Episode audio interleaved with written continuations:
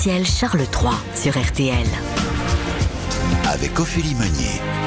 Bonjour Adélaïde de Clermont-Tonnerre. Bonjour Ophélie. Vous êtes journaliste romancière, directrice de la rédaction de Point de Vue. Merci d'être avec nous sur RTL. Le temps du deuil de la reine Elisabeth est passé, ça y est, ça fait un an qu'elle est morte. Comment se sent Charles aujourd'hui? Est-ce qu'il est épanoui?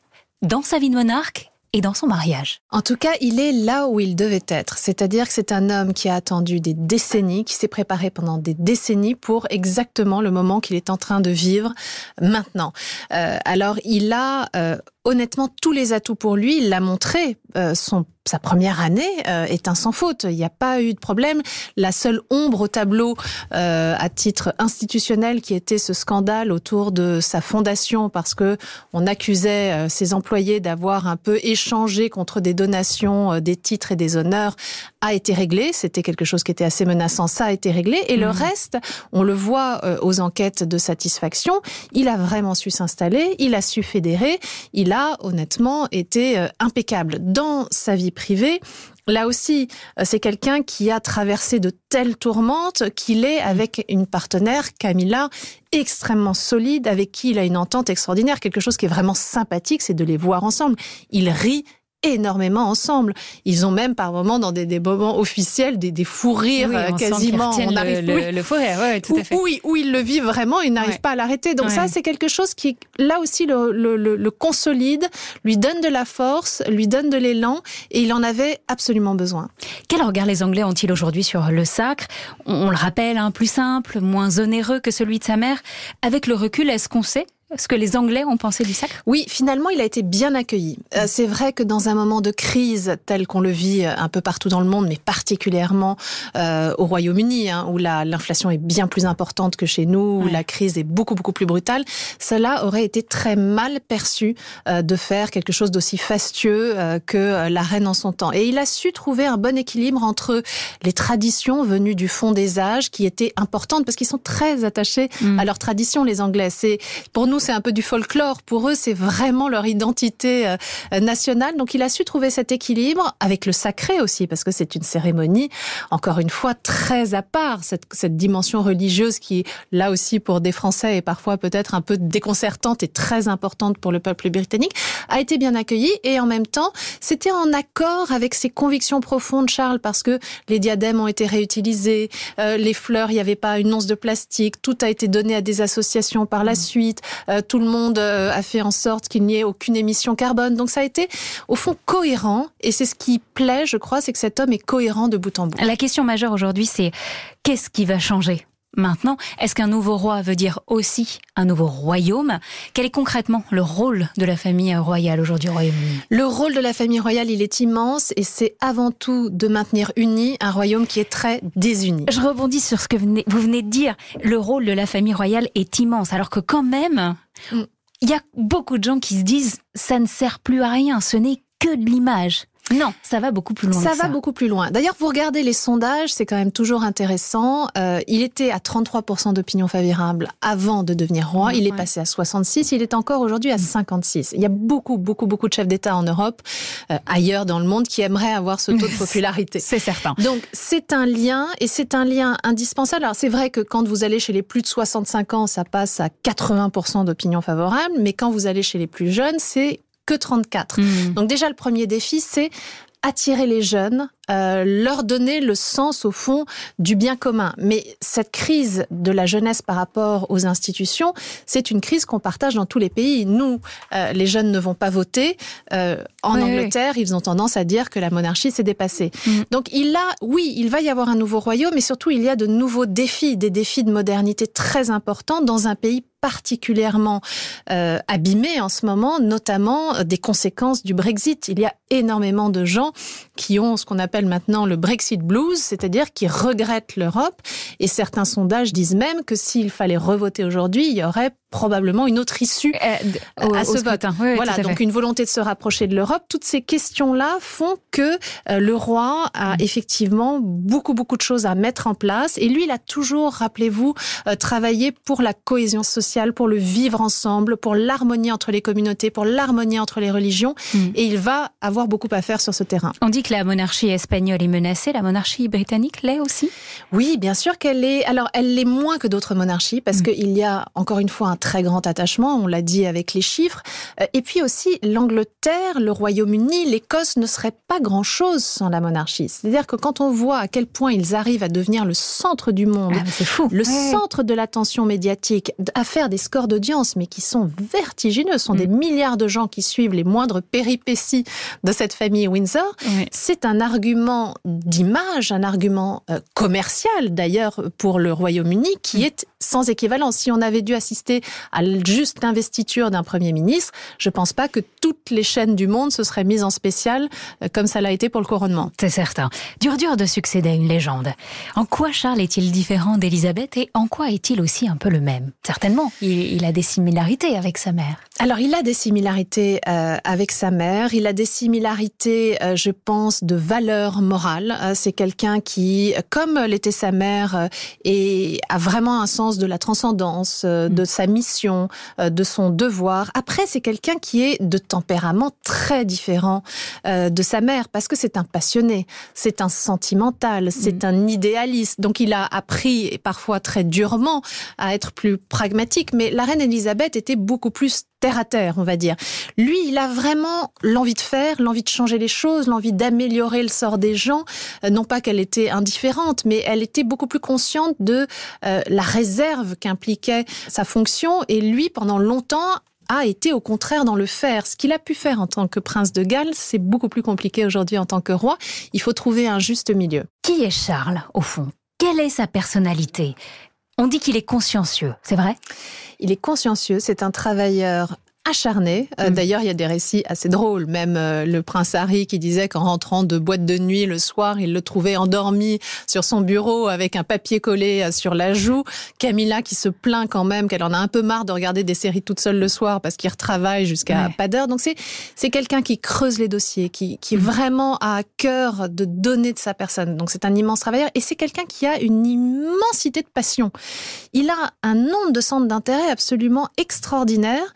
ça va de l'anthropologie aux religions, où il, vraiment il a creusé très profondément ce que c'était que l'islam, ce que c'était que le judaïsme, ce que c'était que les religions bouddhistes. Enfin, c'est quelqu'un qui a vraiment ce... ce avec des prises de parole courageuses, d'ailleurs. Oui, euh, avec une appétence philosophique profonde, mais qui en même temps euh, aime, n'aime rien tant que les jardins. D'ailleurs, il a des mains souvent mm. tout écorchées euh, parce qu'il a été taillé ses rosiers, planté des arbres. Il n'a pas du tout des mains d'intellectuels ou d'esthètes. Il a des mains d'hommes qui aiment la campagne.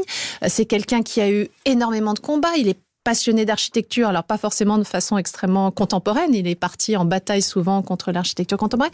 Donc c'est un homme qui est au fond a encore un peu ce qui était cet idéal de l'honnête homme euh, au siècle des Lumières, l'idée de s'intéresser à tout sans se piquer de rien.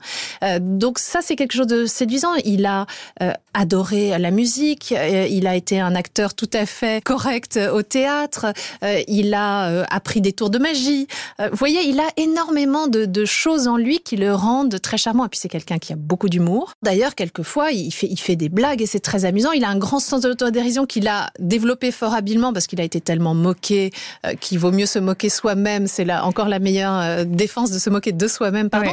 Donc il a voilà une, une, personnalité riche, très attachante, avec après euh, le contrepoint, c'est que c'est quelqu'un de très exigeant. Comme il demande beaucoup de lui-même, il attend aussi beaucoup des autres et ça peut le rendre un peu trop dur quelquefois. Camilla apaise, Charles Camilla apaise follement Charles, d'abord parce qu'ils rient beaucoup ensemble, ce qu'on a dit, et parce que, je vais parler très prosaïquement, c'est quelqu'un qui le câline. Cet homme a eu une enfance vraiment très dure, très solitaire.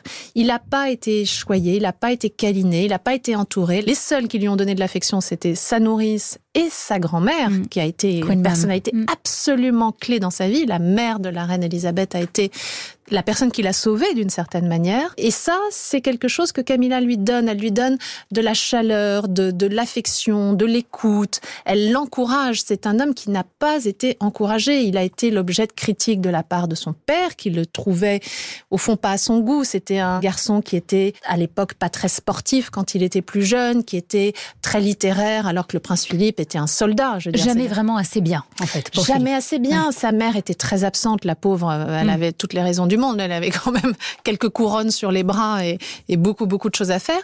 Donc, c'était un enfant qui avait besoin d'être euh, réconforté, qui avait besoin d'avoir confiance en lui. Et ça, il l'a trouvé chez Camilla. Et il l'a pas trouvé chez Diana parce que Diana elle-même avait besoin de réconfort. Diana mmh. elle-même avait besoin d'affection. Et donc, ça pouvait pas marcher, ces deux-là. Est-ce aussi pour ça qu'il s'est tourné vers des conseillers, mais pas qu'un peu? Euh, on pense à Laurence van der Post qui a une influence énorme sur la, la vision de la vie euh, de Charles et sur ses choix de vie aussi. Vous avez parfaitement On parle raison. du gourou. Oui, c'était presque un gourou parce qu'il sait chercher, si vous, ce qu'on appelle en, en, psychanalyse des pères de substitution. C'est-à-dire des hommes qui pouvaient le guider, qui pouvaient l'accompagner. Il y a un autre père de substitution qui était Lord Mountbatten, qui mm. était quelqu'un d'extrêmement important pour lui. Alors, ce qui est intéressant, c'est qu'il l'a été pour deux générations parce que c'est lui, euh, ce vice-roi des Indes, qui a sauvé euh, le prince Philippe, qui a lui aussi une enfance absolument terrible et qui a ensuite vraiment aidé Charles à s'épanouir, à, à trouver son chemin, à trouver sa place parce que c'était extraordinaire compliqué parce que vous avez un destin, vous n'avez pas le choix de mmh. votre chemin et en même temps, euh, il faut vous occuper pendant tout ce temps où vous n'êtes pas roi. Et ça, Charles a su le faire aussi parce qu'il a eu ses guides. Et puis, c'est encore une fois un être profondément spirituel, qui a des grandes interrogations sur la vie, mmh. sur le sens de l'être humain, euh, sur le cosmos, sur l'harmonie entre euh, la nature et la manière dont les êtres humains doivent s'y intégrer et doivent s'y euh, investir. Et, et c'est très logique, encore une fois, c'est quelqu'un qui a une cohérence avec ses combats pour le climat, la biodiversité et la préservation de la nature. Il a eu raison avant tout le monde sur ce sujet. On l'a moqué ah mais on sait, mais le pauvre, je veux dire, c'est là où on voit la résilience de cet homme, c'est que outre pourtant... le fait qu'il a été harcelé, ce que vous dites très bien dans le récit, harcelé mmh. enfant de manière extrêmement brutale, il a été, mais vraiment moqué du début à la fin de sa vie. Donc déjà parce qu'il a ce physique euh, avec quand même des oreilles, oreilles. assez présentes. Lord Mountbatten, qui pourtant avait de la tendresse pour lui, avait incité ses parents vraiment à le faire opérer pour ses mmh. oreilles en disant tu ne peux pas devenir roi avec des oreilles pareilles, c'est pas possible. Et il a vraiment euh, développé cette, cette résistance en étant par exemple le tout premier à parler du problème de la pollution et notamment mmh. de la pollution plastique. On est au tout début des années 70 et on a fait des portraits de lui comme ce prince déconnecté de la réalité, qui parlait à ses carottes et qui embrassait les arbres. Aujourd'hui, ça, ça semble fou, d'ailleurs. Ça semble fou. Et il avait passé dans une autre ère par oui, rapport au et il a changé les choses. Ouais. Il a vraiment participé à changer les choses. C'est le premier à faire ce qu'on a maintenant dans tous nos supermarchés, une ligne de produits bio vendus en supermarché. Je veux dire, c'est quand même extraordinaire de penser ça. C'est le premier à dire que bien les pesticides c'est une catastrophe, mmh. que alors il a parfois des prises de position plus compliquée quand il défend à fond l'homéopathie alors qu'il préside la société de médecine, ça fait un peu de remous. La première visite d'État programmée pour Charles III et Camilla, c'est la France. Qu'est-ce que cela raconte de la relation entre nos deux pays? Alors ça raconte déjà quelque chose de très important, c'est qu'on a besoin de retrouvailles. On a besoin de reconstruire cette relation. Cette mmh. relation qui est ancienne, euh, qui est complexe, euh, on s'aime, on se déteste, euh, on va chez les uns chez les autres, mais dans, dans, dans un rapport compliqué, elle a été très mise à mal ces dernières années. C'est mmh. sûr que le Brexit a laissé des traces, les déclarations de Boris Johnson aussi. Rappelez-vous aussi la première ministre Liz Truss qui ouais. hésite à dire si Emmanuel Macron Macron est un ami ou un ennemi euh, mmh. du pays. Donc il y, y, avait des blessures euh, qui sont en train euh, d'être réparées. Ça a été le cas lors de la visite du Premier ministre en France l'année dernière, où on a décidé de faire vraiment un nouveau départ, où clairement il a été dit que la France mmh. était un pays ami. Et c'est dans ce déroulement logique que vient la visite de Charles III et de Camilla, à savoir il faut rapprocher les pays, il faut rapprocher le Royaume-Uni du continent européen dont il s'est éloigné. Et puis après, c'est vrai qu'il y a à titre personnel euh, un véritable goût de la France euh, chez Charles. Ça, il le tient de sa grand-mère, encore une fois, qui était une francophile passionnée, ensuite de sa mère, qui mmh. aimait mmh. profondément la France, et lui-même parle très bien français, et on se rappelle tous de ce moment absolument magique quand à, euh, à l'Institut, il avait fait cette défense en, en attaquant un monde bactériologiquement correct, et il défendait la forme d'Ambert et le camembert et toutes sortes de Roquefort. C'était assez délicieux. Donc oui. il a il a une vraie passion de notre pays. Euh, c'est sa 35e visite quand même, c'est pas rien. Euh, Camilla aussi est très souvent venue, donc ça, ça va préparer des, des moments sympathiques. Est-ce qu'il s'entend bien avec Emmanuel Macron? Alors il y a une vraie entente qui s'est créée et, euh, et ça c'est quelque chose de très sympathique et moi je me suis interrogée donc j'ai des pistes d'explication ouais. ce sont les miennes mais je veux bien les partager avec vous. Déjà je pense que ces deux couples partagent justement des histoires d'amour contrariées. Mm. Si vous regardez ils ont tous les deux des histoires d'amour extrêmement atypiques qui leur a demandé beaucoup de combats, mm. beaucoup d'adversité et qui finalement ont remporté la victoire. C'est-à-dire que des années plus tard, ils sont toujours ensemble, ils ont toujours une vraie complicité, et malgré tout ce qu'on a dit d'eux, eh bien, ils sont là. Donc ça, mm. je pense que ça crée un premier, un premier, premier terrain. Mm. Je pense qu'il y a une entente assez naturelle entre euh, la reine Camilla et, euh, et euh, Brigitte, Macron. Macron. Elles ont des tempéraments assez proches, sont des femmes chaleureuses, simples, avec le sens de l'humour, pragmatiques, qui ont connu aussi des vies hors de ces palais. C'est-à-dire que et euh, Brigitte Macron et Camilla ont vraiment eu des vies normales pendant des années et elles ont euh, très très bien navigué avec ça. Et puis il y a des passions communes. Donc il y a la passion de la littérature euh, chez les deux chefs d'État et aussi les épouses. D'ailleurs, elles vont annoncer pendant la visite la création d'un prix littéraire franco-britannique. Il y a la passion du théâtre au fond, parce hmm. que c'est le lieu où se rencontre euh, le couple Macron, mais c'était aussi la grande passion de Charles pendant toutes ces années universitaires. Donc il y a beaucoup, beaucoup de points communs, et, euh, et je pense que ça, ça fonctionne bien entre eux. Revenons sur la famille britannique. Charles est-il très préoccupé par la situation avec euh, Harry et Meghan? Pour lui, c'est une immense blessure. Ça, hmm. c'est une évidence, c'est une immense blessure. Il a essayé à de très nombreuses reprises de tendre la main, il a essayé voilà, de réparer les choses. Et pour le moment, c'est honnêtement très compliqué. D'ailleurs, ce qui est triste, c'est que là, quand Harry vient maintenant euh, euh au Royaume-Uni, son père ne le seul. voit pas. Pour une raison très simple, c'est que euh, il ne peut pas se permettre de lui parler euh, en toute franchise quand ça risque dans les euh, mm. semaines qui suivent de se retrouver dans un documentaire, dans un podcast, dans une émission de télé. Donc ça, ça crée finalement une barrière qui est relativement infranchissable. C'est-à-dire qu'Harry est sorti au sens propre et de sa mission euh, royale et maintenant euh, de la famille. On dit qu'elle n'aime pas prendre la lumière, Camilla. Est-ce qu'elle commence quand même un peu à s'y habituer? Alors, elle a été obligée de s'y habituer parce que du coup, ça fait un moment maintenant qu'elle est qu'elle est poussée sous les ouais. sous les projecteurs. Euh, parce qu'il faut se rappeler que quand même, ça fait plusieurs années qu'elle est elle est très active pour euh, la famille royale. Et c'est d'ailleurs ce qui lui a permis de remonter quand même vaillamment dans les sondages. Il faut se rappeler que cette femme était la femme la plus détestée, détestée d'Angleterre ah, oui. du Royaume-Uni. Oui. C'était quelque chose d'une violence mais inimaginable. Mm. Et maintenant, elle est à 45% euh, d'opinion favorable, ce qui est honnêtement une performance vue d'où elle revient et vu aussi la mmh. détestation des élites qui est très communément partagée. Et ça, elle l'a fait par un immense travail de terrain avec beaucoup d'humilité sur des causes parfois très dures, euh, notamment bah, les causes des, des, abus sur les femmes, euh, des causes euh, de santé, etc. Et, et, elle a conquis parce que parce que c'est une femme, honnêtement, euh, ça va choquer certains, mais c'est une femme très charmante. Charles et Camilla deviennent les rois et reines les plus âgés à couronner dans l'histoire oui. de la monarchie britannique. Donc, un règne annoncé comme relativement court, est-ce que ça va avoir un, un impact sur leur façon d'agir, sur leur façon de régner? Je pense que ça a un impact parce que euh, le roi est très conscient euh, qu'il est euh, dans les dernières années de sa vie, alors pas tout de suite, mais enfin en tout cas qu'il est arrivé à un niveau de sa vie qui est pas oui. voilà le, le, le, plus long. Et du coup, je pense que ça renforce son idée qu'il a vraiment une mission et qu'il doit permettre aux gens de vivre mieux, d'aller mieux, permettre au monde d'aller mieux. Et je pense qu'il est vraiment investi de cette mission, euh, abstraction faite de toute considération personnelle. Parce que très sincèrement, euh, à ce moment de sa vie, je pense que ça vient tard. Mmh. Ça vient tard pour lui.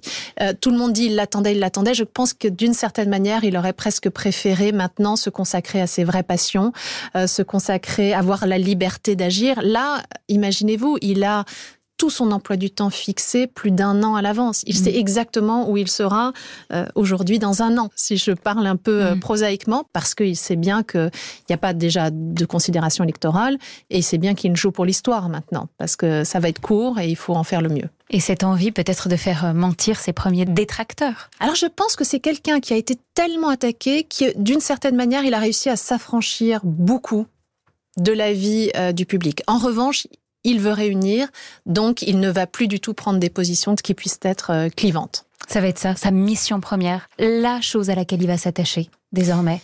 Ah, je pense que c'est l'union.